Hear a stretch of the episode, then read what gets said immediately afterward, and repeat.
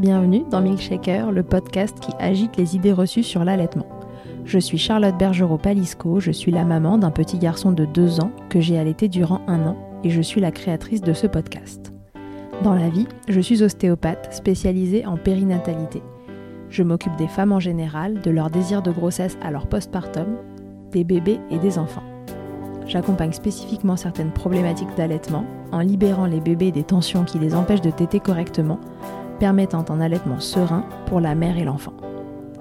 Au fil des consultations, je me suis rendu compte que le principal frein à l'allaitement, c'était le manque d'informations, de partage d'expériences et de vécu dans une société où l'allaitement n'est pas une norme.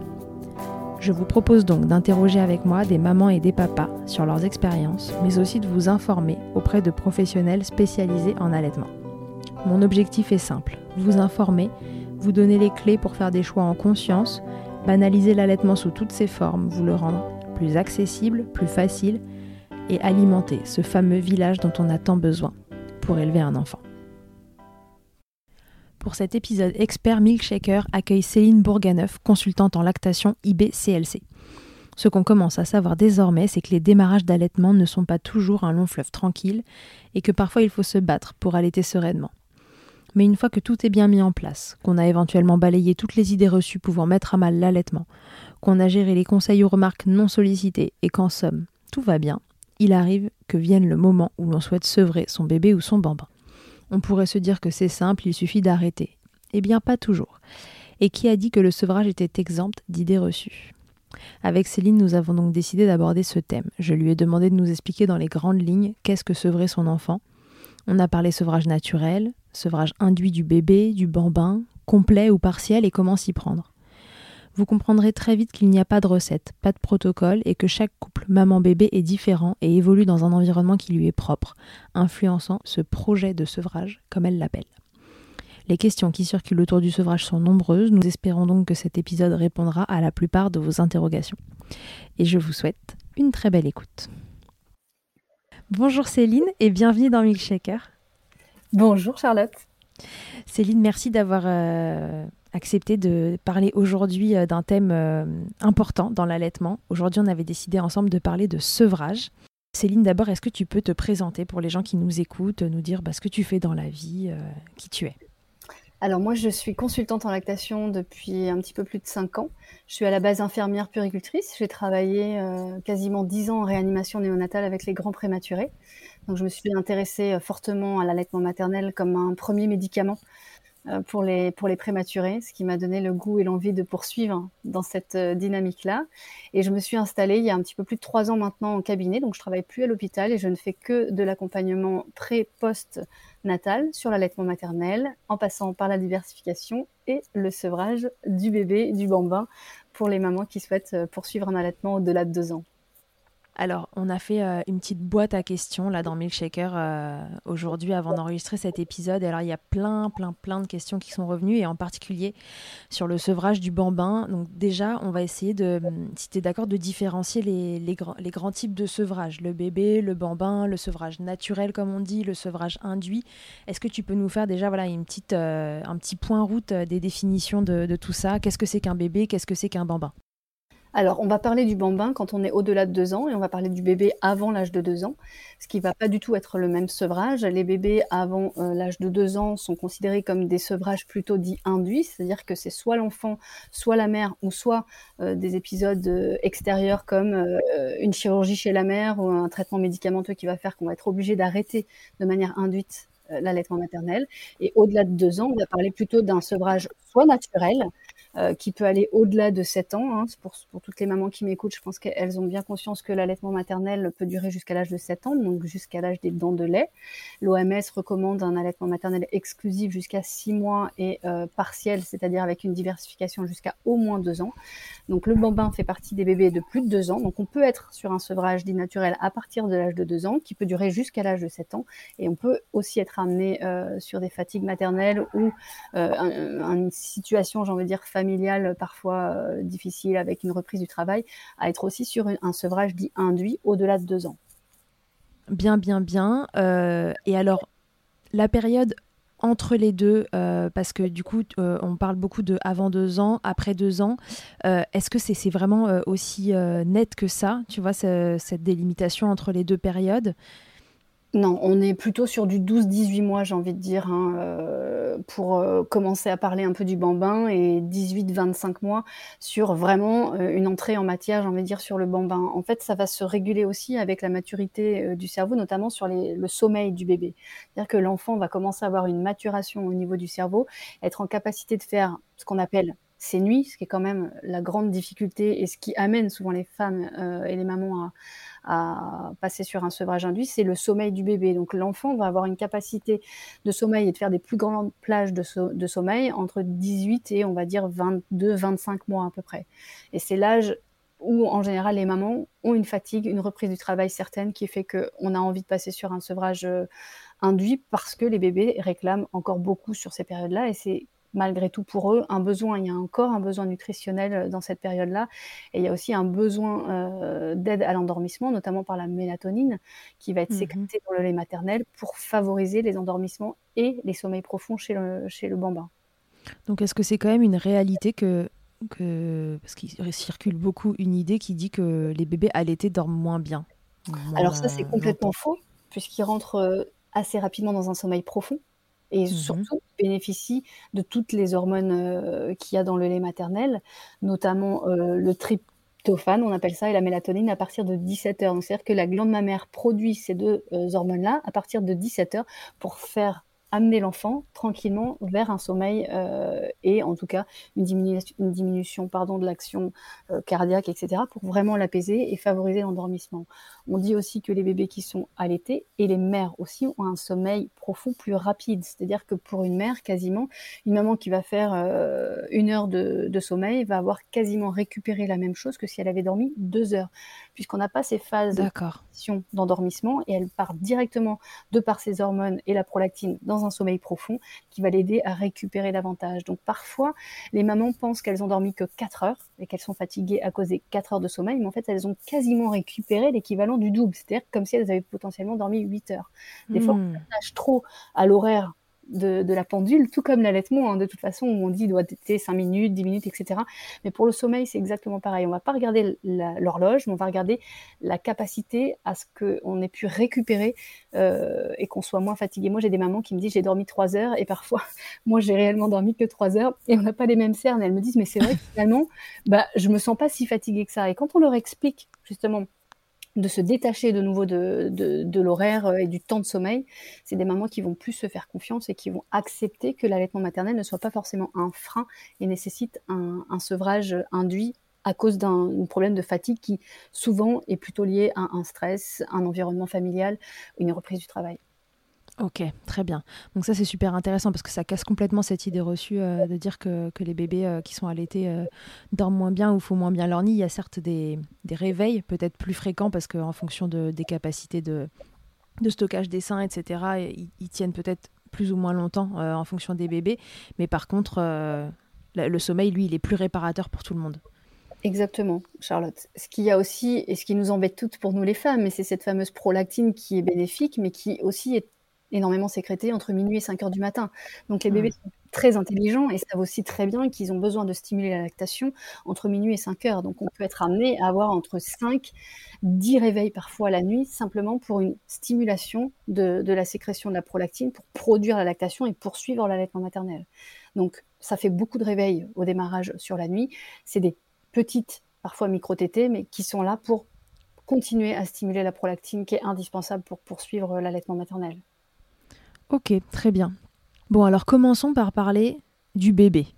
Euh, qu'est-ce que c'est les, raisons pour lesquelles les femmes et enfin les parents euh, en général viennent te voir en consultation au sujet d'un sevrage d'un bébé? C'est quoi les, raisons les plus fréquentes de vouloir sevrer, donc pour le coup un sevrage induit du bébé?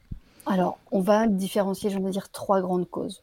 D'accord? C'est ce qu'on appelle, nous, dans notre jargon, le sevrage non souhaité. C'est-à-dire qu'il va être imposé imposé soit par le corps médical, parce qu'il y a une chirurgie, parce qu'il y a un cancer du sein, par exemple. Hein, ça m'est déjà arrivé il n'y a pas si longtemps que ça. On va être l'obligation de faire un sevrage induit chez, ce bébé, chez cette maman-là. On a aussi imposé par la famille et l'entourage. On n'en parle pas suffisamment, je trouve, mais euh, il y a aussi des fois une pression sociale, une pression euh, familiale, l'arrivée euh, d'une grossesse ou un deuxième ou un premier qui fait un petit peu trop de, difficultés dans les phases de sommeil, etc. et qui pousse les mères aussi à vouloir sevrer euh, leur, bébé. Donc famille et entourage, c'est quelque chose sur lequel dans les consultations, ça va être important euh, de pouvoir en discuter pour savoir si le papa est d'accord, par exemple, avec ça. Souvent les mamans me le disent, hein. on, a, on a des papas qui disent, bah, il en a marre que j'allaite et que le bébé soit dans le lit et il aimerait que l'enfant aille dormir dans son lit et que j'arrête l'allaitement. Donc ça, c'est une pression qui est quand même assez importante dans les, dans les consultations. Et on a aussi ce qu'on appelle les sevrages de désespoir, où on a des mamans qui... Euh, ont encore cette difficulté à avoir suffisamment de lait un accompagnement euh, de l'allaitement difficile, une reprise du travail qui crée un stress, donc une, baisse de la lactation, et on a ce qu'on appelle ce sevrage dit de désespoir parce que c'est compliqué, elles ont l'impression de courir tout le temps après leur allaitement et d'être toujours en manque de lait, et c'est ce qui peut les amener aussi parfois à sevrer leur bébé de manière induite. Comment ça se passe euh, si on veut euh, sevrer un bébé? J'imagine qu'en fonction aussi de la de l'intensité de la lactation euh, qu'on avait, c'est pas les choses se présentent pas de la même façon. Est-ce qu'on peut arrêter du jour au lendemain d'allaiter? Alors, on va jamais pouvoir arriver à arrêter une lactation du jour au lendemain. C'est en cela qu'on va arriver à un engorgement potentiel. Après, il y a deux types de sevrage. Il y a le sevrage partiel et le sevrage complet. Le sevrage partiel, ça peut être par exemple des bébés qui ne têtent plus en journée avec un relais de lait de préparation en journée et des tétés qui se poursuivent la nuit. Et on peut avoir un sevrage complet qui se fait en général entre, on va dire, une semaine, quinze jours, voire trois semaines, où on va petit à petit réguler et introduire des biberons jusqu'à ce qu'on ait un sevrage complet. La plus grande chose qui me semble importante pour ça, et c'est pour ça que je dis une semaine, deux semaines, trois semaines, ça dépend vraiment des femmes et ça dépend dans lequel la manière dont elles sont OK avec le fait d'arrêter. Et on reviendra justement sur ce, phénomène de sevrage imposé. Si le sevrage est imposé, pour les trois raisons qu'on a évoquées tout à l'heure, on se retrouvera potentiellement avec des difficultés de sevrage, avec un bébé qui refuse ou une maman qui a une hyperlactation, un engorgement, parce que le corps est en disharmonie avec l'esprit, j'ai envie de dire. C'est pour ça que c'est important quand on parle de sevrage, de savoir où on est la mère réellement dans son sevrage, de savoir comment l'accompagner, si c'est un souhait ou si c'est parce que son travail, parce que le corps médical, parce que l'entourage, et auquel cas on va plutôt travailler avec la maman. Et, les mamans, je vous invite vous aussi à vous pencher réellement sur la question de savoir pourquoi vous le sevrez. Est-ce que c'est votre fatigue? Est-ce que c'est la reprise du travail? Est-ce que c'est l'entourage? Et on va surtout euh, essayer de créer un environnement propice. Et une fois que la maman va avoir pris son propre choix sur un sevrage euh, complet ou un sevrage euh, partiel, d'aller au bout des choses. Et j'ai envie de dire dans ces cas-là d'être ferme. C'est pas ferme dans le fait d'arrêter l'allaitement, c'est être ferme dans son propre choix. J'ai vu parfois moi des mamans qui pensaient faire un sevrage complet. On passe d'abord sur un sevrage partiel, puis ensuite sur un, sevrage complet. Parce qu'il faut savoir aussi que ce lien d'attachement-là, euh, bah, il va pas s'arrêter du jour au lendemain. C'est-à-dire qu'il y a quand même une notion de plaisir et de et d'éléments propices pour la mère à vouloir continuer à allaiter même si bah, le travail, la fatigue fait qu'elle a envie d'arrêter parce que c'est difficile. Mais à côté de ça, le bonheur que procure l'allaitement la pousse, la pousse à être dans une certaine culpabilité, j'ai envie de dire inconsciente, hein, évidemment.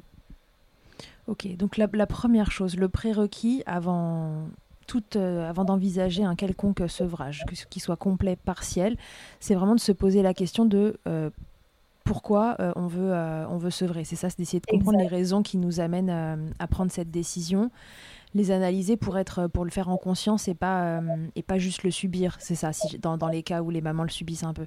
T'as tout compris, Charlotte, c'est exactement ça. Et moi, je suis amenée en consultation euh, de plus en plus maintenant à faire des projets de sevrage. Comme on fait des projets de mise en place de l'allaitement, on fait des projets de sevrage. C'est-à-dire quels sont les objectifs à court terme, à moyen terme et à long terme du sevrage? Et c'est là qu'on se rend compte que bah, finalement, c'est des mamans qui n'ont pas forcément envie de sevrer, mais qui sont obligées, poussées, imposées par certaines choses, euh, environnement de la vie. Et donc, dans ces cas-là, on va y aller petit à petit. Et quand on le sait, que ça va être un petit peu plus long, les mamans et les bébés acceptent et ça se passe beaucoup mieux que de vouloir absolument se dire je reprends le travail dans trois semaines, il faut que l'enfant soit sevré. Ça, en général, ça fonctionnera très très difficilement, d'accord? C'est en y allant petit à petit.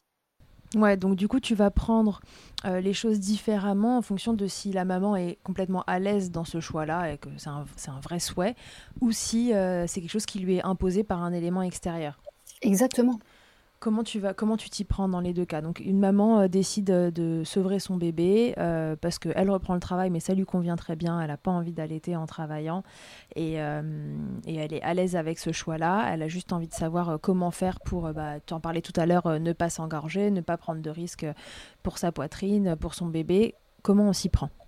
Alors, si on est sur un sevrage partiel, on va essayer de mettre en place justement je regarde toujours si c'est sur une reprise du travail, ce qui est quand même le plus classique, c'est-à-dire le temps de travail, donc le temps où la maman ne va pas être en contact avec son enfant, de voir combien d'expressions au tire-lait elle va devoir utiliser pour poursuivre sa lactation et faire, euh, c'est-à-dire un allaitement exclusif avec des temps de des temps d'arrêt pour le, le, temps de travail avec une expression au tire-lait, ou alors on va passer petit à petit sur on va euh, limiter les tétés sur la journée, sur une semaine, 15 jours avant la reprise du travail, pour introduire des biberons et un lait de préparation euh, à l'intérieur, et limiter les engorgements, sachant que si on supprime une tétée dans la journée, puis deux, puis trois, et ça, ça dépend des femmes, même si on est sur une hyperlactation, euh, on peut être amené à passer très vite, en deux, trois jours des fois, à supprimer une, deux tétées directement.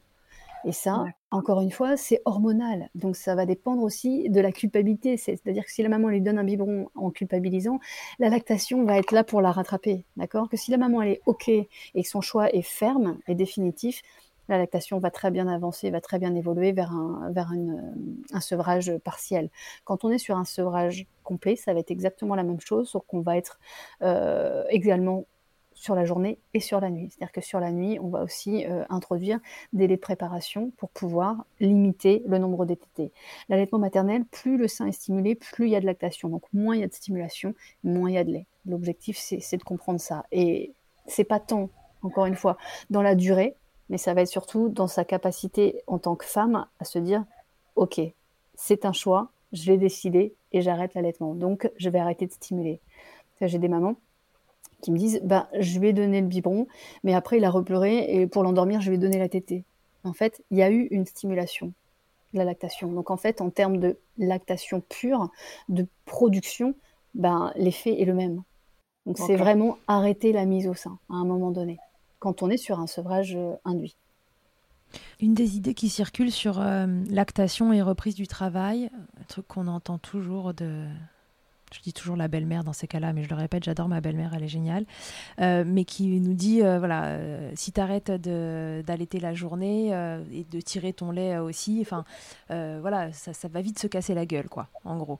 donc, est-ce que c'est difficile dans les faits pour toi qui, qui vois ça tous les jours, de garder, tu vois, la tétée matin et la tétée soir Alors, c'est la nuit éventuellement? Ouais, c'est pas c'est pas difficile en soi, mais c'est pareil, ça va être sur quelque chose de progressif. C'est-à-dire que si on veut garder cet été du soir, du matin et éventuellement un peu de la nuit, il faut accepter que quand on récupère l'enfant de la crèche ou de, l'assistante maternelle, ça va être un bébé qui va avoir besoin de continuer à stimuler la lactation. Donc c'est un bébé qui va téter, qui va garder ses tétés en grappe du soir et qui va téter potentiellement deux fois à trois fois plus la nuit pour continuer à stimuler la lactation on n'a pas forcément ce risque et c'est assez rare d'avoir ces, engorgements. Ce que je dis aux mamans souvent, c'est de vraiment pareil s'écouter, c'est-à-dire d'avoir le tire-lait à proximité et de tirer le lait pour soulager dans un premier temps en journée et pas faire un arrêt drastique en journée, mais de tirer simplement pour soulager sans vider entièrement le sein, parce que là on relance de nouveau une lactation, mais par mmh contre d'être complètement à la demande sur les temps de présence.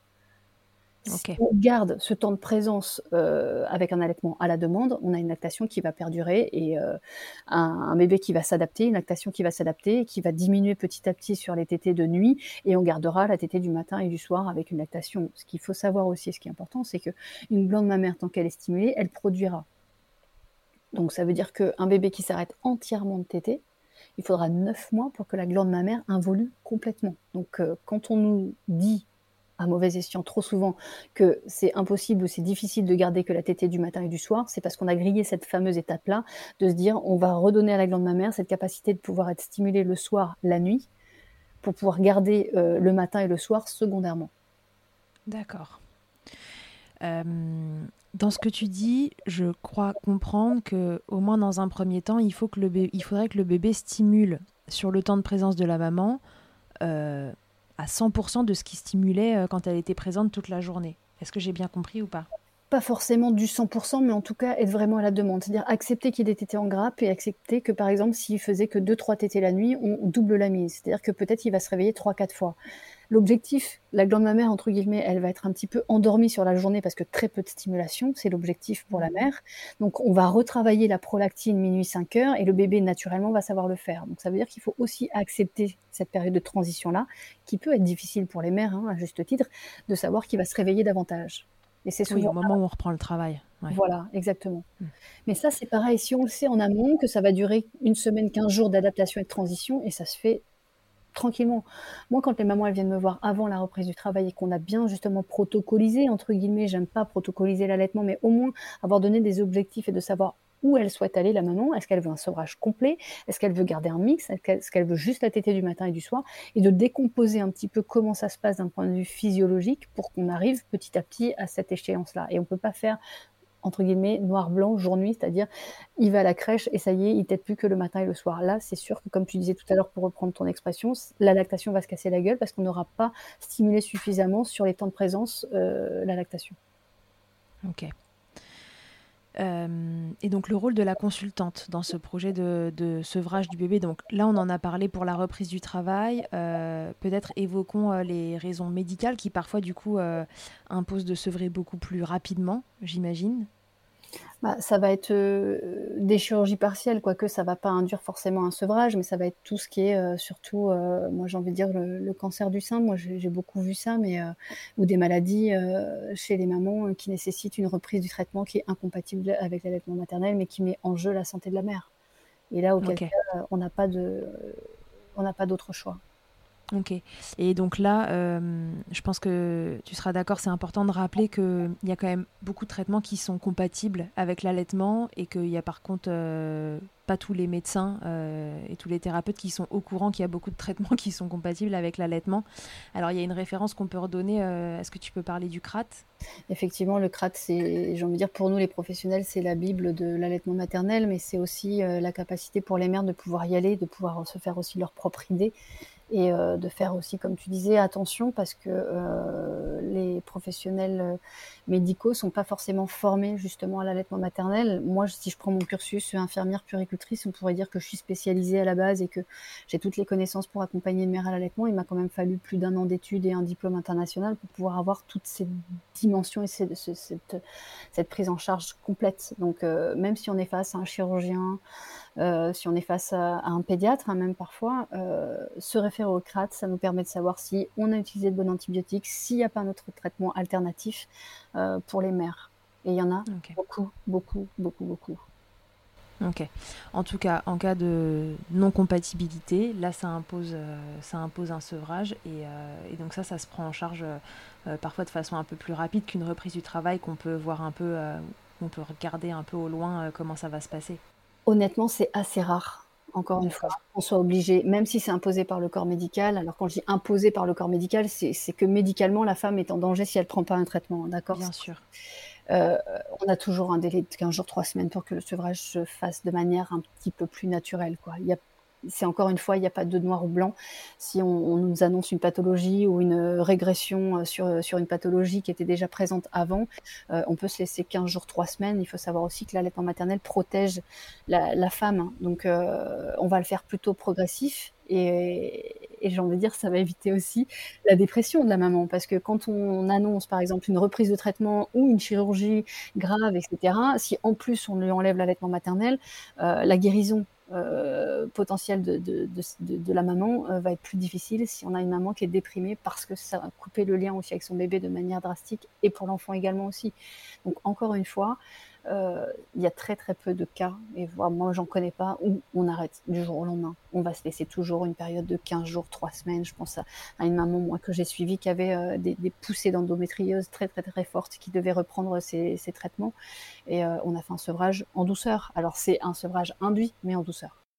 donc, les consultantes en lactation, dans cette histoire, elles sont là pour accompagner les mamans dans leur projet de sevrage quel qu'il soit, qu'importe le moment qu'elles choisissent. Euh, comment ça se passe, une consultation pour le sevrage? Du coup, tu disais donc vous faites un projet un peu sevrage?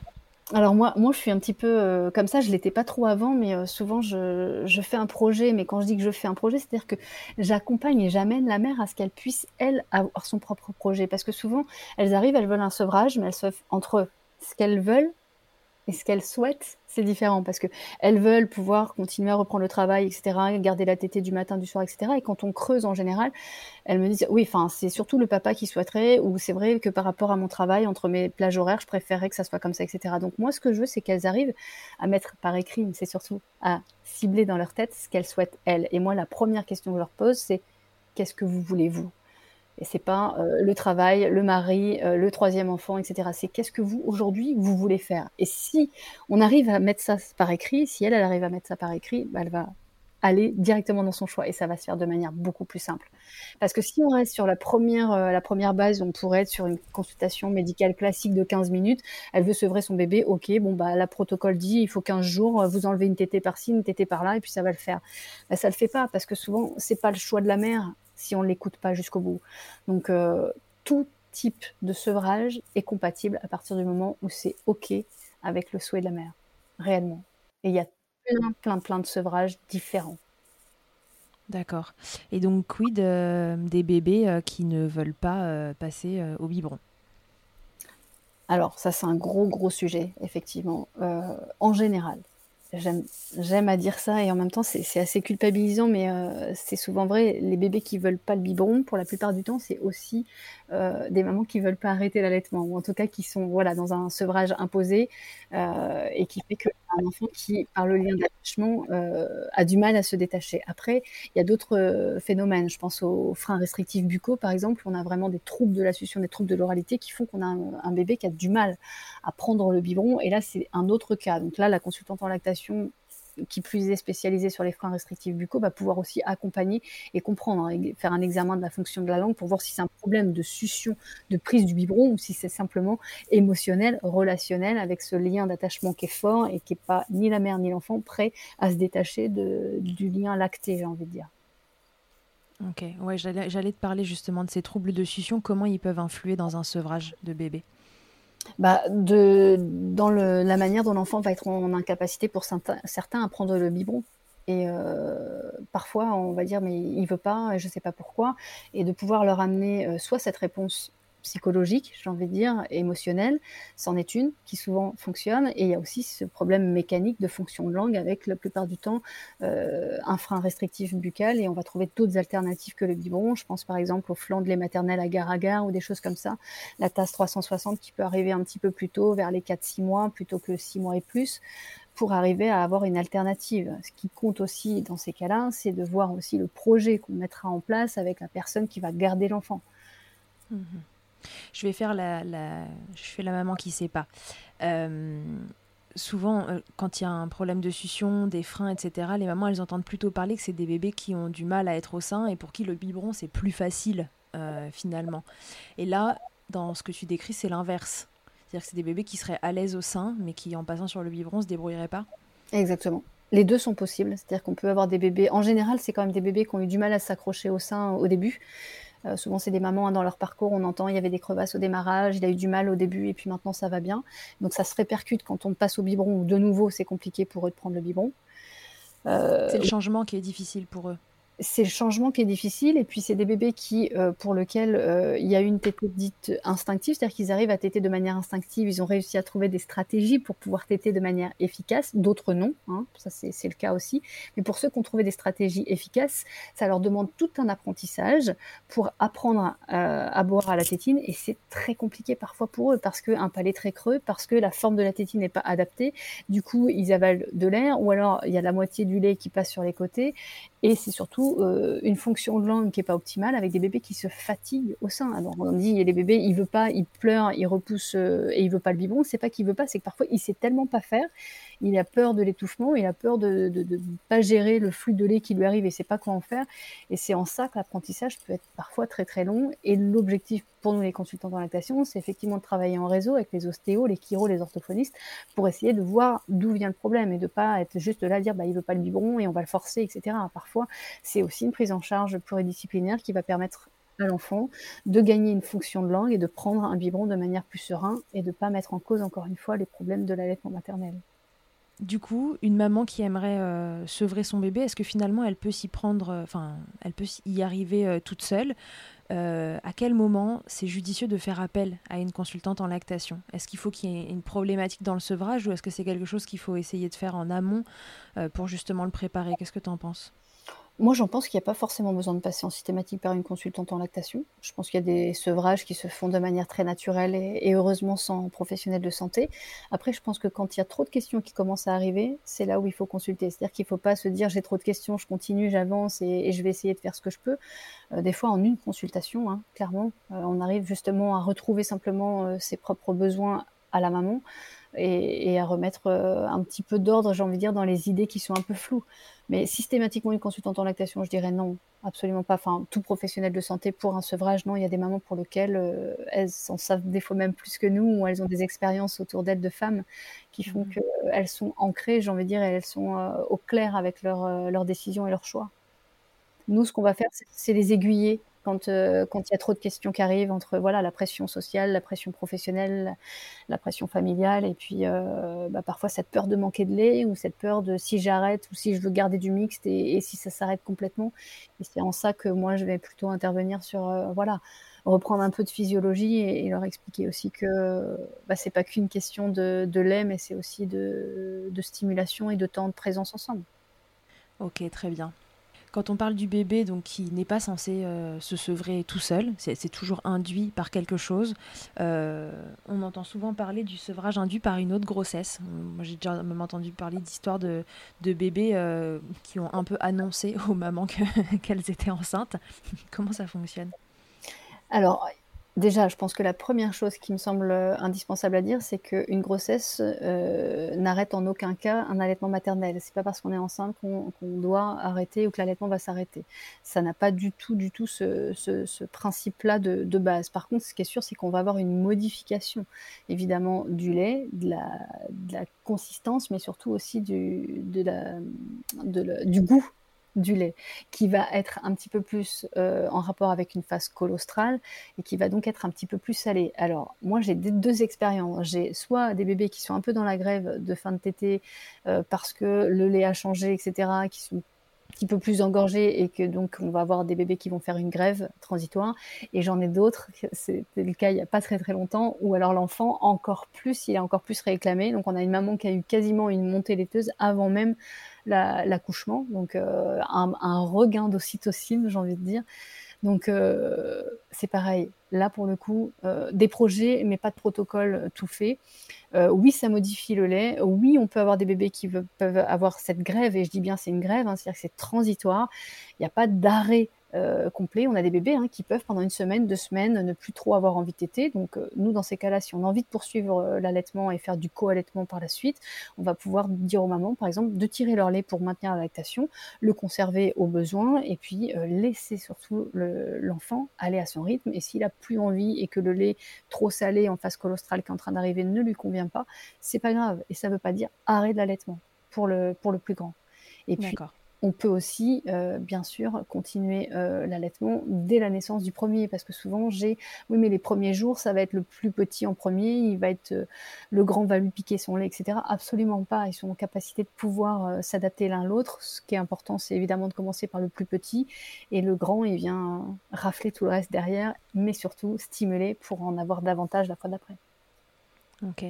Et à l'inverse, une grosse idée reçue aussi qui circule, euh, c'est qu'il faudrait, certains professionnels de santé même peuvent dire que qu'il faut, euh, si on a un souhait de deuxième bébé mais qu'on est toujours en train d'allaiter, qu'il faudrait arrêter d'allaiter pour éventuellement avoir son retour de couche s'il n'est pas encore arrivé et donc pouvoir tomber enceinte.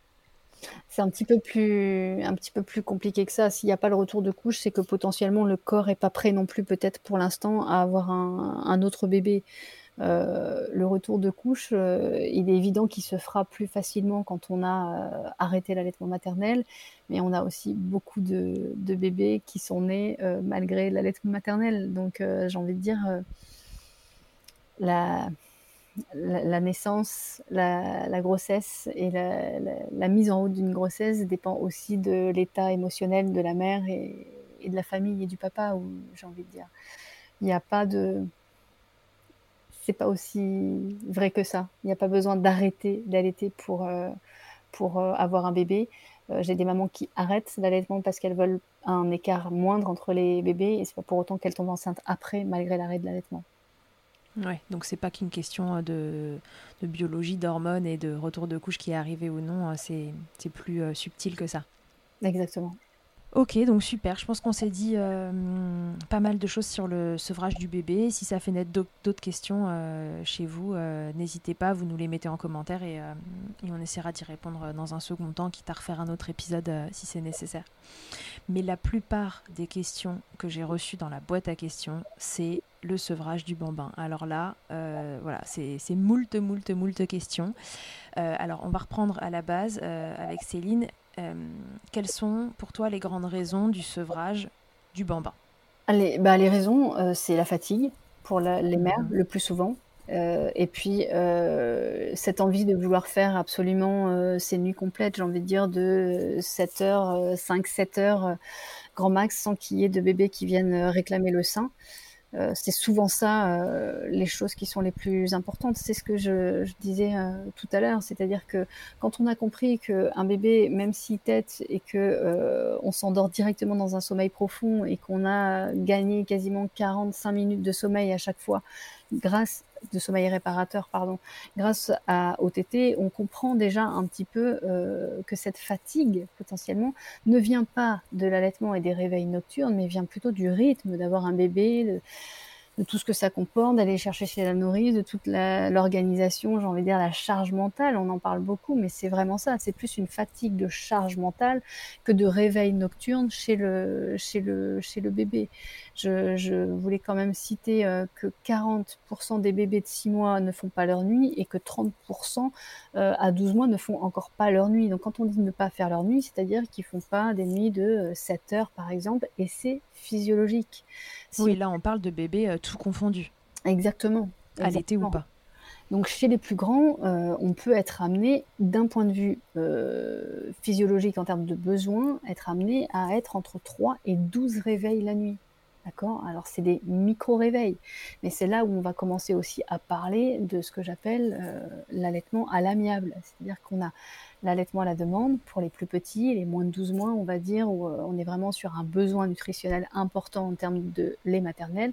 Au-delà de 12 mois, on est euh, plutôt sur un allaitement dit à l'amiable, c'est-à-dire qu'il faut que ce soit à la fois OK pour la mère et OK pour le bébé. Et souvent, moi, j'ai des mamans qui sont euh, épuisées euh, simplement parce qu'elles sont encore restées entre guillemets dans un allaitement dit à la demande, c'est-à-dire qu'elles sont complètement corps et âme dévouées à leur bébé et elles en oublient leurs propres besoins à elles. Il est tout à fait en capacité pour un bébé de comprendre au-delà d'un an ce que j'appellerais le début de la frustration, c'est-à-dire que quand il a un an et qu'il commence à marcher, et qui met les doigts dans la prise, on va être en capacité de pouvoir lui dire non et de gérer la crise. C'est-à-dire que on va pas lui laisser mettre les doigts dans la, dans la prise, on va le prendre contre nous, l'accueillir dans ses frustrations, dans ses pleurs, et on va le consoler, mais on ne redonnera pas le doigt dans la prise. C'est exactement pareil pour l'allaitement maternel. C'est-à-dire que on est parfois dans cette forme de culpabilité qu'on, nous, professionnels, on donne aux mères en disant l'allaitement c'est la demande, ce qui fait qu'elles se sentent obligées de lui donner le sein, alors que pour elles, des fois, c'est euh, intrusif, c'est-à-dire qu'elles n'ont pas envie de redonner le sein, elles l'ont déjà donné il y a une heure,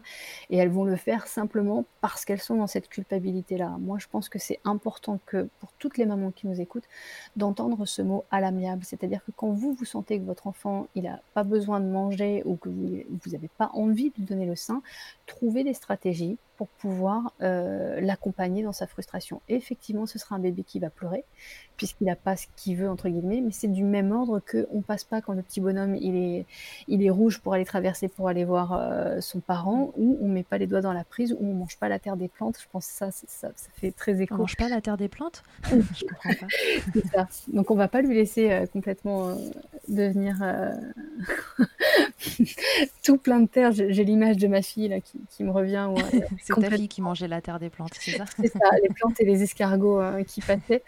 Euh, euh, c'était le début de la diversification, ça. C'est ça, diversification autonome. Là, pour le coup, on était dedans. La diversification à la française, les escargots, clac.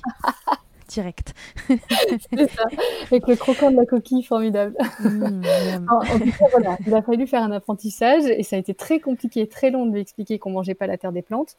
Et ben c'est exactement pareil pour l'allaitement. C'est-à-dire que l'allaitement la nuit, oui, il y a des besoins, oui, l'enfant a des besoins nutritionnels encore, hein, et même jusqu'à l'âge de deux ans et plus, puisque c'est anticorps et hormones de croissance qui sont quand même à privilégier dans cette euh, dans ces besoins euh, nutritionnels pour le pour le bébé. Euh, mais euh, ça va être à l'amiable, c'est-à-dire que euh, on va pas non plus lui donner le sein 15 fois si nous on est en capacité émotionnelle et corporelle de lui donner que bah, 3 fois, 5 fois, etc. Et ça c'est encore une fois un protocole imaginaire. C'est-à-dire que j'arrive avec les mamans à leur expliquer euh, qu'est-ce qui va pas dans les tétés la nuit. Alors, moi, la tétée de 5 heures et de 7 heures, j'en ai ras-le-bol, j'en peux plus, etc. dans ces cas-là, on va essayer de faire un compromis avec l'enfant. C'est-à-dire que de 5 heures à 7 heures, ben, cet été-là, on va essayer de trouver d'autres stratagèmes. Alors oui, au début, il va pleurer. Oui, c'est euh, un début d'apprentissage de, l'éducation et de la frustration qui doit être accompagné. C'est pas je te laisse pleurer de 5 heures à 7 heures parce que moi, c'est pas... Voilà, moi c'était moi c'était ces horaires-là, je me cale beaucoup sur moi où ce, ce 5-7 pour moi était très très difficile. Et ça a été un sevrage, c'est-à-dire qu'elle a appris aussi que maman, le 5-7, bah, elle est pas dispo, quoi. Et que même si toi, tu as envie de bah, on va faire du 5-6.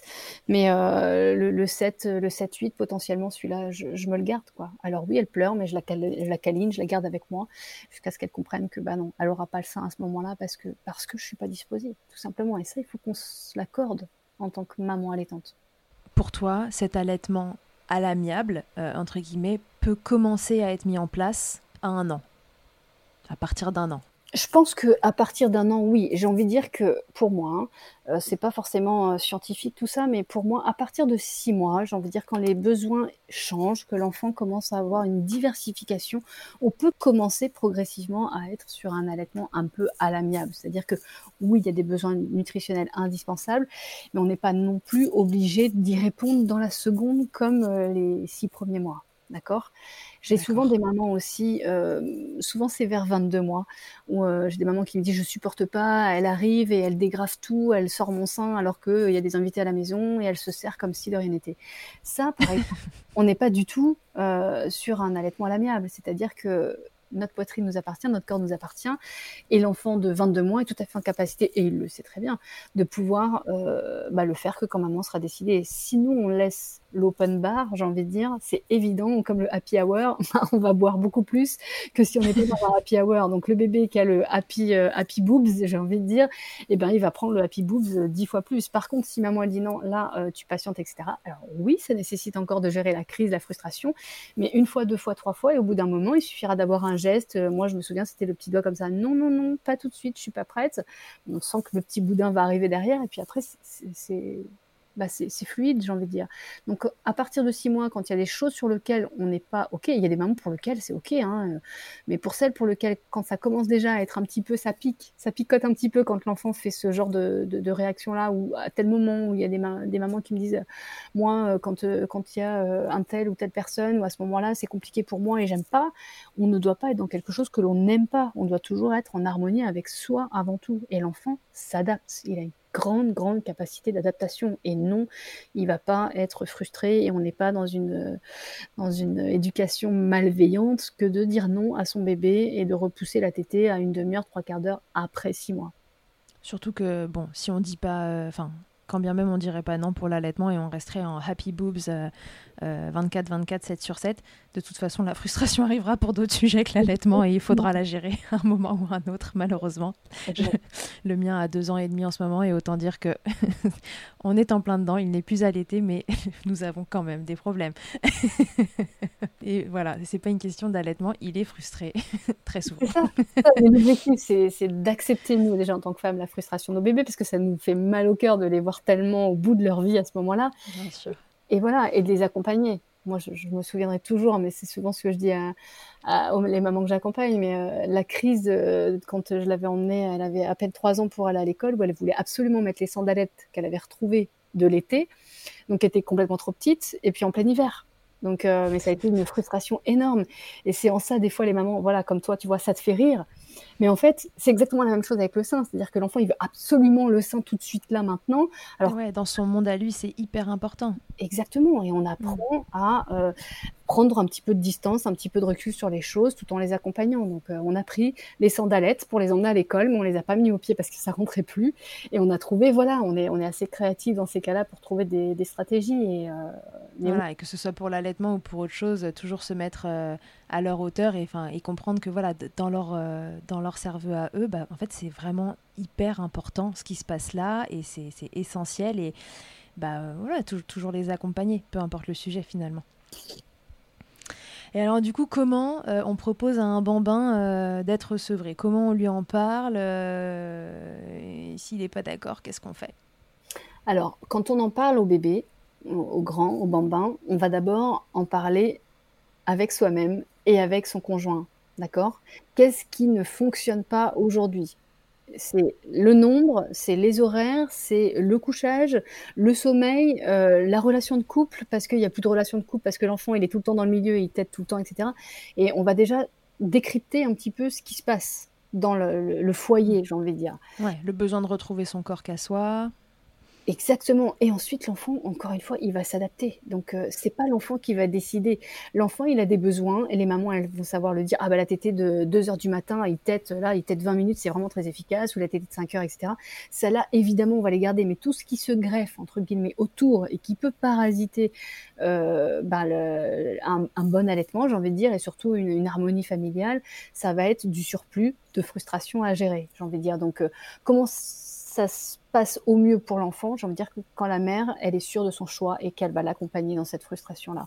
Et c'est euh, la mère, elle, enfin, elle, elle, connaît son bébé très bien et elle va savoir que la tétée, de, comme je te dis, de 2 heures du matin, celle-là, c'est impossible de l'enlever. Et souvent, elles le disent, c'est pas celle-là qui me dérange. D'accord? Hmm. Arriver à leur dire quels sont les tétés qui vous dérangent, et auquel cas, on essaiera de trouver un compromis avec bébé. Et bébé, il s'adaptera, quoi qu'il en soit, à partir du moment où vous, vous êtes OK avec ça, il s'endormira sans le sein, mais il sera tout aussi bien en étant sur vous, par exemple, dans un premier temps, avant de passer dans le lit. Souvent, les mamans, c'est ça aussi, c'est qu'elles veulent euh, à la fois faire un sevrage et en même temps mettre l'enfant dans sa chambre. On va y aller par étapes. On va voir déjà quel tété on va supprimer et ensuite on passera sur un autre mode d'endormissement de, et de couchage par la suite. On ne pourra pas tout faire en même temps.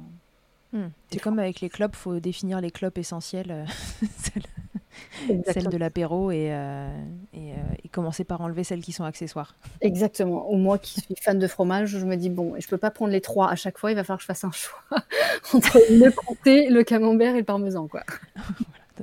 dans un esprit un peu plus sain que la clope. Fumer est très dangereux pour la santé, ne faites pas ça.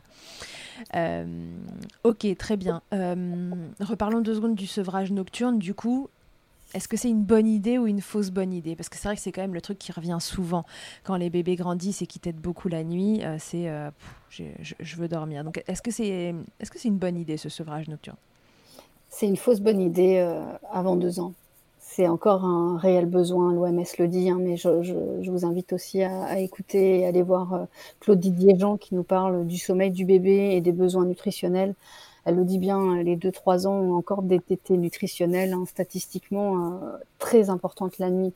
Donc non, c'est pas que du caprice. Il y a aussi beaucoup de pédiatres qui pensent encore à, tort que les enfants doivent faire leur nuit et qu'il y a un problème si les enfants mmh. euh, ne font pas leur nuit.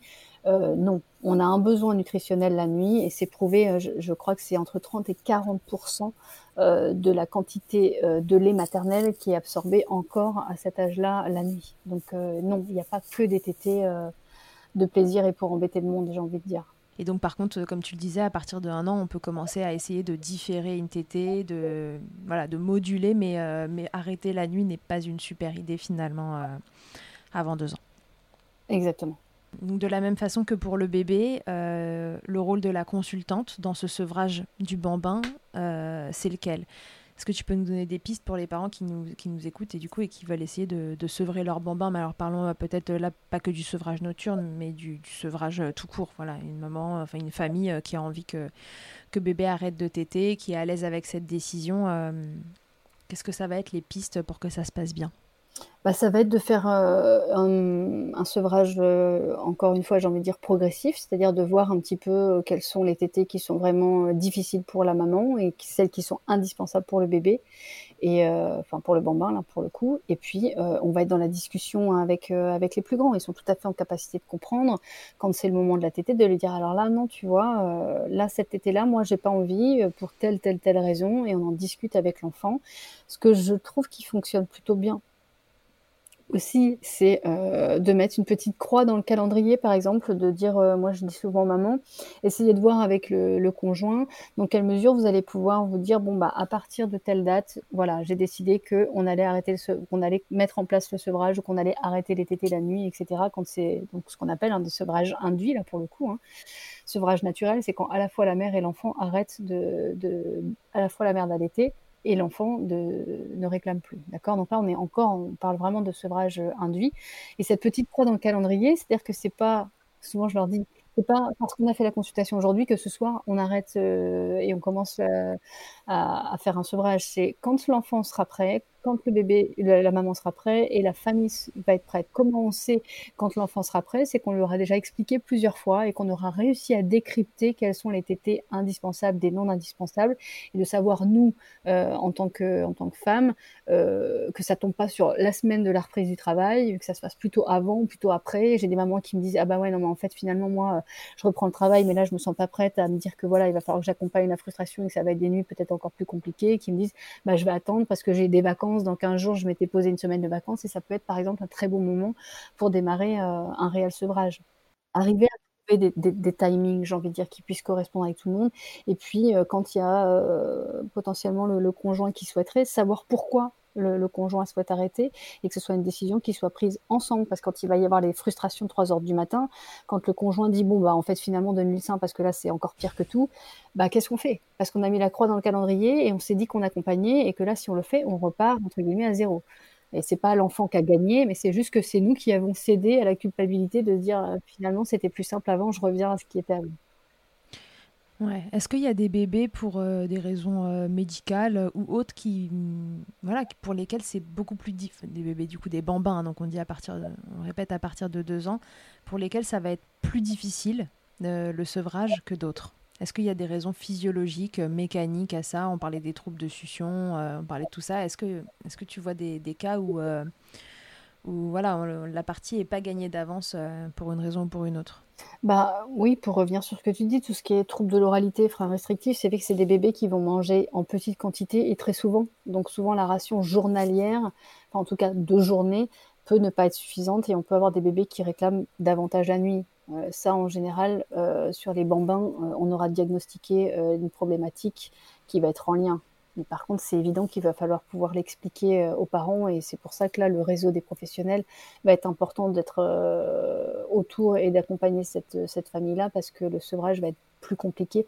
puisque là, c'est justement un besoin d'apport nutritionnel supplémentaire plus que, que de la frustration euh, à lui apporter c'est important et indispensable, nous, en tant que professionnels, et moi, c'est ce que je fais toujours, je reprends l'équivalent d'une journée type d'alimentation, par exemple. Parce qu'un bambin qui mange quasiment rien en diversification à côté, c'est évident que les tétés la nuit, c'est indispensable pour lui, puisque c'est ce qui lui permet de maintenir sa lactation et donc sa nutrition. Donc, bien, bien faire un point toujours sur l'alimentation globale de l'enfant, enfin du bambin, et de savoir s'il est suffisamment diversifié, équilibré en apport protéinique, lipidique, surtout, pour nos, petits bouchons. Ok, et euh, parce que des formations professionnelles, mais euh, pour des raisons mécaniques, on sait que la, la succion et, et bah, la succion vient en fait détendre tout un système de, de, tension dans le corps. Et chez ces bébés qui ont, je pense à ceux qui ont des troubles de succion, un frein restrictif et pour lesquels la langue ne fait pas exactement le bon job, finalement avoir le sein euh, à, téter, c'est aussi une façon de venir se détendre. Est-ce que ces bébés-là, c'est des bébés qui sont plus difficiles à sevrer, quel que soit l'âge d'ailleurs? Oui, parce que souvent, comme tu le dis très bien, c'est des bébés aussi pour lesquels souvent la position allongée, la position plat dos aussi réveille des tensions la nuit. Et donc, c'est des bébés qui vont téter, qui vont avoir un besoin de téter, non pas pour manger, mais pour libérer les, fameuses tensions. Et, et, ça, ça va plus compliqué pour les, pour les, pour les parents d'aider l'enfant au sevrage. Souvent, c'est des bébés aussi à cet âge-là qui vont plus facilement mettre un doigt dans la bouche, prendre un pouce ou téter vraiment un, doudou euh, où ils en mettent vraiment une grande quantité dans la bouche parce qu'ils ont besoin, comme tu disais, de cette succion pour libérer euh, l'endorphine notamment et libérer les tensions euh, musculaires pour pouvoir arriver à se détendre puis passer en phase d'endormissement. Ouais, ça peut les rendre finalement plus accros au sein, sans pour autant qu'il y ait de problématiques de maman qui n'a pas vraiment envie d'arrêter, etc. Tout à fait. Mais ça, en général, on va pas euh, avoir ce cas-là juste pour les bambins. Ça va déjà être quelque chose qui va déjà être ancré depuis l'âge d'au moins six mois, voire, voire même avant. C'est des bébés euh, aux besoins intenses, entre guillemets, mais euh, qui sont justifiés. Oui, oui, il y, a toujours une cause à, ces histoires de, besoins intenses. Enfin, de mon avis, il y, a toujours une raison pour qu'un bébé soit, soit pas confortable, en fait, comme ça. ok, donc si on devait résumer, on s'est tout dit sur le bambin, tu penses? J'ai l'impression. Je crois. Euh, si on devait résumer, euh, le sevrage, ça peut être simple euh, comme ça peut être compliqué, finalement. ce qui est important, c'est de se dire que bon voilà ça, peut très bien se tester toute seule comme, comme tu dis ou tout seul en famille et voir comment ça évolue. Mais si jamais il y a beaucoup de questions qui commencent à s'accumuler voilà, un peu une sorte de, de, liste entière de, questions qui s'accumulent euh, et où s'il y a des difficultés qui arrivent, donc un bébé qui veut pas prendre le biberon, un bébé euh, qui, enfin un bambin euh, qui veut pas du tout se descotcher du sein, avec lequel on n'arrive pas du tout à gérer la frustration, frustration même avec le temps, etc. C'est à ce moment-là finalement que c'est très important de venir se référer aux professionnels de l'allaitement pour qu'ils puissent faire aussi un peu ce, bah, ce, diagnostic, enfin cet état des lieux de euh, est-ce que la succion de ce bébé est correcte, euh, est-ce que le projet est euh, vraiment le projet de, la maman, de la famille, ou est-ce qu'il y a autre chose derrière Voilà, pour essayer un peu de prendre la température et, de prendre un peu de recul sur, sur la situation. Exactement. Je pense que tu as utilisé tous les bons termes et l'objectif c'est d'arriver à ce que ça soit une expérience positive et que ça soit une danse, j'ai envie de dire, entre la mère et l'enfant pour qu'il y ait un accordage. Hein, on le dit pour la mise au sein, mais je pense que pour le sevrage, c'est pareil. Il faut que ce soit un accordage entre les deux, c'est-à-dire qu'il y a un accord d'abord de la mère sur le sevrage pour que l'enfant puisse s'accorder et danser dans la même euh, dynamique euh, de sevrage euh, induit, mais de manière, j'ai envie de dire, plus souple et plus, plus adaptée. Le sevrage naturel, c'est exactement ça. Hein. C'est des bébés, on n'en a pas du tout parlé, mais le sevrage naturel, c'est des bébés qui vont euh, bah, des fois dire non d'eux-mêmes. Hein. Ils veulent pas à ce moment-là parce qu'ils préfèrent jouer, etc. Ou euh, des mamans qui euh, dégainent très rapidement le sein parce qu'il est tombé, etc. Et puis du moment où ils ont juste besoin d'un câlin, plus de la tétée, puis ils vont être des fois une journée sans tétée, puis ils vont revenir, et puis etc. Jusqu'au jour où on se dit bah finalement il a tété la dernière fois c'est il y a trois jours, il en veut plus. Et ça c'est vraiment ce qu'on appelle un sevrage dit naturel.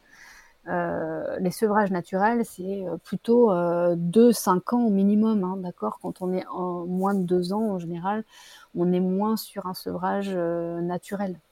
Ouais, le sevrage naturel, c'est vraiment ce bébé qui, tout petit à petit, va un peu se désintéresser euh, du sein, euh, là où il en avait besoin, dire que là, bah, aujourd'hui non. Et puis, euh, en effet, ça dure un coup, deux heures, et puis le lendemain, il n'y a rien. Et puis, on, évolue comme ça, vraiment au gré des, besoins et des envies de l'enfant. C'est ça. On peut même avoir des bébés qui têtent pas pendant une semaine, deux semaines, et puis euh, un rhume, une gastro, etc. Et ils se remettent à téter. La lactation reprend pendant la période. Euh, je, pense à une maman qui avait euh, un bébé qui, a chopé une, diarrhée assez sévère, et voilà, elle me dit c'est impressionnant. La lactation est remontée. J'ai senti que pendant une semaine il a fait que téter, et une fois qu'il allait mieux, boum, il s'est redétaché lui-même du sein. La lactation a rebaissé. Donc euh, vraiment faire confiance, faire confiance à son corps, faire confiance à son bébé aussi, on le dit pas mmh. assez ça. Et, euh, et le sevrage naturel, euh, c'est vraiment ça aussi, c'est vraiment une danse, hein, c'est vraiment l'un l'autre. Et, et, moi, pour moi, c'est ça, c'est accordage, danse entre l'un et l'autre, et puis euh, ce fameux mot de allaitement à l'amiable, qui pour moi me semble indispensable pour que les mamans soient pas perdues dans leur euh, dans leur corps, dans leur dans leur dans leur sein et dans leur dans leur allaitement.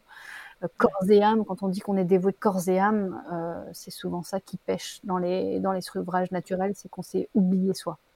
Ouais, là où, euh, pour le coup, dans les premiers temps de l'allaitement, c'est vrai que c'est un peu un don de soi, quoi quand bébé voilà vraiment nourrisson dans les premières semaines de vie il y a un peu un côté bon bah voilà signe d'éveil et tac on, dégaine le sein avec l'allaitement à la demande et puis au début on connaît pas forcément très bien son bébé non plus donc on apprend à reconnaître ces signes et parfois on se gourre et c'est très bien comme ça, tout le monde se gourre. Euh, alors que vraiment pour le bambin, il y a cet aspect de...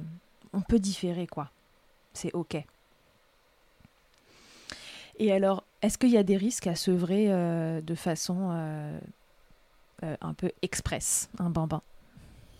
Alors les risques pour l'enfant, c'est qu'il peut y avoir euh, un petit traumatisme. Hein. On peut vraiment parler de, traumatisme dans le sens où euh, il peut y avoir cette angoisse un peu d'abandon, où, euh, où l'enfant a vraiment une frustration, encore une fois, trop importante. Et j'ai envie de dire, le sevrage trop rapide, ça dépend aussi comment il est fait, s'il est rapide accompagné ou s'il est rapide pas accompagné. Quoi. Je pense à, je pense à l'arrivée d'un deuxième, par exemple, avec un une maman, moi, qui avait euh, énormément de difficultés, enfin, de grosses difficultés à aimer avoir son, son, plus grand au sein parce qu'elle était vraiment dans cette fusion avec le plus petit. Et euh, elle me disait qu'elle détestait quand le grand venait venait téter alors que bon voilà elle avait allaité pendant longtemps. Ça c'est des choses qui peuvent être difficiles si elles sont pas accompagnées. Donc là là par exemple le rôle de la professionnelle est de démystifier et de dire à la maman que c'est son corps c'est ok elle a le droit de plus avoir envie de lui donner mais par contre elle doit accompagner son bébé dedans ne pas hésiter à lui faire du pot à pot du câlin etc tout en n'offrant pas le sein maternel mais en l'accompagnant. Donc là on va être moins sur des Euh, ce qui est très difficile, euh, c'est les hospitalisations d'urgence des mères, où là, euh, c'est pareil, j'invite aussi les mamans, quand elles peuvent le faire, à tirer leur lait, etc., pour qu'il y ait quand même le lien du lait sans qu'il y ait le lien physique, quand parfois c'est pas c'est pas possible. Et, puis, bah, pour la maman, bah, c'est l'engorgement, hein, l'engorgement, l'abcès parfois, mmh. quand c'est trop trop violent. Euh, et que bah, la lactation est pas prête. Quoi, hein. Tout comme on peut aussi avoir euh, des mamans qui, par choc émotionnel ou traumatisme, ont un arrêt brutal de l'allaitement maternel transitoire, mais quand il n'est pas su, euh, passe pour bah, définitif. Et on a des mamans qui me disent, mais moi, l'allaitement s'est arrêté du jour au lendemain, j'ai rien compris. Et ça, c'est encore un défaut d'accompagnement. C'est ça, ça peut être aussi traumatisant pour la, fois d'après, où on va justement avoir des mamans sur l'enfant d'après, où elles vont être vraiment à la demande tout le temps, tout le temps, parce qu'elles ont peur de ne pas avoir assez de lait. Et, voilà. Hmm. Il y, a le traumatisme psychologique et le traumatisme physique, surtout chez la mère, euh, de, l'engorgement jusqu'à jusqu'à l'abcès. Ok, très bien. Oui, donc c'est pas, ça c'est une fausse bonne idée aussi, quoi. Le mieux c'est quand même de faire ça en douceur. Bien sûr. Et puis quand on n'a pas le choix, je pense aux mamans qui sont hospitalisées euh, en réa par exemple, etc. Euh, pas trop de culpabilité et puis faire ce lien. Euh, voilà, si c'est possible qu'elle tire son lait, on le fait ou en tout cas donner des odeurs, etc. Et parler au bébé, même s'il est tout petit. Je pense au, conjoint de, de, le faire et bah, c'est comme tout, si c'est bien accompagné, de toute façon, l'enfant s'adaptera. Il n'y a pas. Voilà, ce sera une période difficile, mais ma foi, si, c'est accompagné, ce sera plus simple et puis euh, rien n'est irréparable. Exactement. Et puis on peut être hospitalisé, reprendre, faire une lactation, une relactation ou même une lactation induite euh, sans aucun problème. Ok, bon, je crois que on a fait euh, le tour des questions qu'on voulait, qu'on voulait évoquer pour, pour cet épisode de sevrage. Euh, voilà, je, pense que ça a répondu à la plupart des questions de, la boîte à questions euh, de, de Milkshaker d'aujourd'hui. Si jamais il y a d'autres questions euh, qui surgissent, n'hésitez pas encore une fois à nous les mettre en commentaire et on regardera ça de près et on essaiera d'y répondre. Après, voilà, notez bien que chaque cas est, bah, est un cas particulier et que vous l'avez compris, tout ça est dépendant de votre histoire, de vous, de votre bébé, de du contexte dans lequel vous évoluez et que si les questions s'accumulent, encore une fois, le mieux c'est de, de contacter un professionnel de l'allaitement pour qu'il puisse faire un point sur la situation et vous orienter euh, le cas échéant si ça ne lui appartient pas qu'à lui, euh, bah voilà, pour que, pour que la problématique puisse être, euh, comme on dit, traitée. Est-ce que tu veux nous redire quelque chose avant qu'on se quitte, euh, Céline? Est-ce que tu veux ajouter quelque chose? Bah, je, je, pense au, au, site sur les consultantes en lactation pour qu'elles en trouvent les mhm. mamans euh, dans, dans, toutes euh, les régions. Après, on a beaucoup, beaucoup évolué, nous aussi, grâce à la Covid-19, sur les visios. Et c'est vrai que moi, ça m'arrive beaucoup, beaucoup sur du sevrage, par exemple. On n'a pas forcément besoin de faire du présentiel, de faire des, des consultations à distance. Donc, elles allent sur le groupe de la FCL où on a toutes les l'annuaire des consultantes en lactation IBCLC certifiée, ça c'est important aussi de le souligner. D'aller voir les travaux de Claude Didier Jean aussi sur allaitement et sommeil, notamment qui peuvent aider pour les bambins, et puis euh, qui parlent aussi un petit peu de, bah, de tout ce qui est euh, allaitement, sevrage avec la Leche League, où il y a des très bons articles également. et, et aller regarder les podcasts de Milkshaker pour avoir tout plein d'informations. ok. Merci beaucoup Céline. Euh, bah, je te dis euh, peut-être euh, à très bientôt pour un nouvel épisode de Milkshaker. Merci beaucoup d'avoir répondu à toutes ces questions sur le sevrage. C'est un gros sujet, le sevrage. on le sait pour, pour les mamans allaitantes. On ne sait pas trop comment s'y prendre. On galère déjà parfois à mettre tout en place. Alors après, quand il faut penser à sevrer, parfois tout ça dans un laps de temps assez court. rapport, on en parle souvent dans Milkshaker à ce congé maternité qui est nettement trop court, allaitement ou pas allaitement d'ailleurs. Alors voilà, c'était un sujet important qu'il fallait traiter. On y reviendra s'il faut. Encore une fois, n'hésitez pas à poser vos questions. Et voilà, merci euh, Céline pour euh, cette interview et euh, à très bientôt. Merci mille fois d'avoir écouté cet épisode de Milkshaker. Vous pouvez suivre l'actualité du podcast sur le compte Instagram du même nom et sur mon site internet charlotte-bergerot.fr où vous retrouverez tous les épisodes mais aussi une rubrique Milk Letters constituée de témoignages écrits, un autre support pour vous transmettre toujours plus. Si vous avez aimé ce podcast, n'hésitez pas à m'aider en le soutenant. Pour cela, je vous invite à vous abonner, à laisser un commentaire, à lui attribuer 5 étoiles en fonction des plateformes, ou encore en en parlant beaucoup, beaucoup, beaucoup autour de vous. Je ne vous présente plus Emma et son titre I'll qui continue de nous accompagner. Et je vous dis à très vite pour un nouvel épisode. D'ici là, n'oubliez pas, prenez soin de vous, milkshakez autant que vous le voudrez et bousculons ensemble les idées reçues sur l'allaitement maternel. I hate to see you down. Can't stand to know your hurt. When you say it's getting loud, the voices in your heart. And you know I get it, so let it all out. Keep your head up, your masterpiece, and I'll swear that I'll be there by your side text away, you know you can find me. It just takes a whisper, and I'll be there to listen. I got you, I'll fight with you, cause I love you. I'll be there, I'll be there. Be there. I'll be there. I know I'm not perfect. Sometimes I look myself. But I hope you know I care. You can meet me anywhere. You know I get it, so let it all out. If anyone at you, then I'll swear that I'll be there by your side. A text away, you know